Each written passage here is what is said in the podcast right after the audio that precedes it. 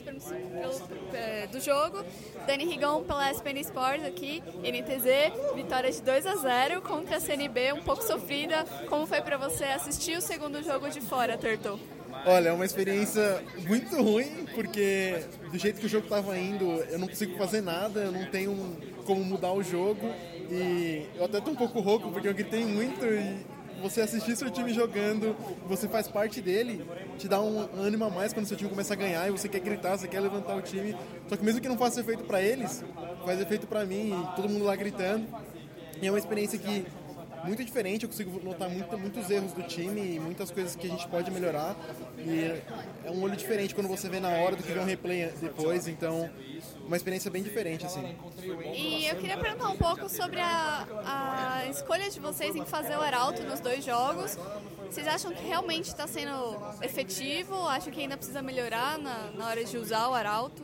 Então, o Arauto ele pode ser usado de diversas formas e a gente usou a primeira vez para ser uma forma de distração e a gente poder conseguir pegar o drag e na segunda vez a gente não, a gente usou para tirar um pouco a pressão do time deles. Então, dá para usar diversas formas. Não é porque você, não tem que usar o arauto para, ah, tem que pegar três torres com o arauto. Não, às vezes vai ter situação que você vai pegar só uma torre, ou às vezes só metade da torre, só que você consegue pegar um drag, uma outra coisa ao redor do mapa. Então, a galera às vezes não enxerga muito bem, ah, usou o arauto errado. Mas não, tem uma coisa mais profunda nisso, e às vezes a pessoa não entende. E você acha que a escolha da CNB em não fazer o arauto é porque eles estavam mais relaxados por ter a Margarida do, do Minerva? Então, eu acho que eles não planejaram tão bem fazer o Arauto, porque o Arauto realmente é um, um objetivo muito forte, se souber usar e souber a hora certa de pegar ele.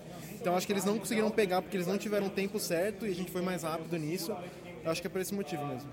E uh, vocês, antes na primeira etapa, estavam aí com a média, a menor média de vitória, e agora esses dois jogos aí super estendidos, o que, que vocês vão fazer para diminuir de novo esse tempo de vitória?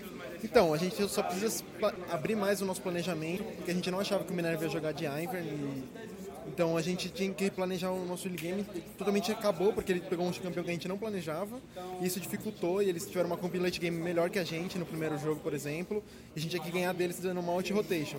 Então agora a gente vai ter que planejar muito melhor nossos jogos para deixar mais o tempo mais curto e não matar ninguém do coração. E para você, qual é a maior diferença de jogo da sua jogabilidade em relação ao Shine que vai entrar junto aí com você?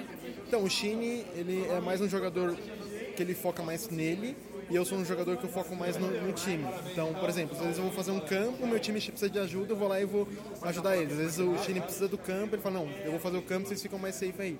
Então, acho que esse é o principal fator que, que difere eu e dele e pode ser aplicado em diversas comps, então a gente sabe contra qual time quem usar, e isso é muito bom porque muda o nosso estilo de jogo, então a gente pode usar como uma surpresa na estratégia.